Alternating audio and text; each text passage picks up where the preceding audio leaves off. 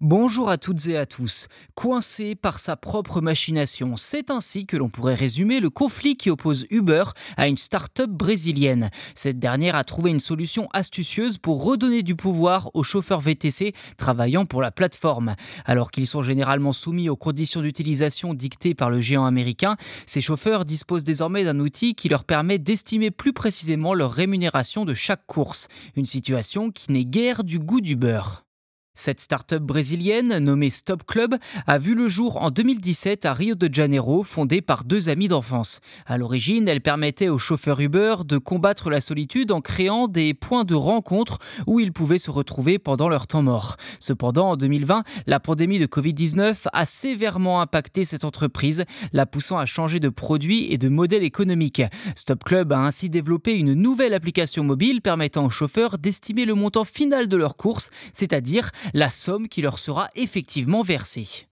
Si vous ne le saviez pas, Uber prélève une commission sur le prix total de chaque course, couvrant ainsi les frais de fonctionnement de la plateforme. Et cette commission peut s'élever jusqu'à 40% du montant total, selon les calculs de Stop Club. Pour les trajets courts, cela signifie que les chauffeurs peuvent gagner très peu, voire rien du tout.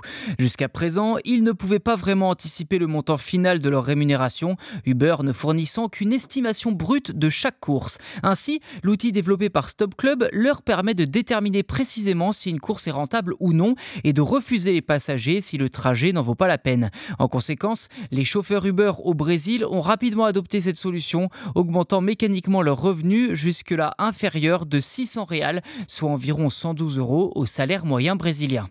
Et si Stop Club est une aubaine pour les chauffeurs, Uber voit cette application comme une menace directe pour son modèle économique.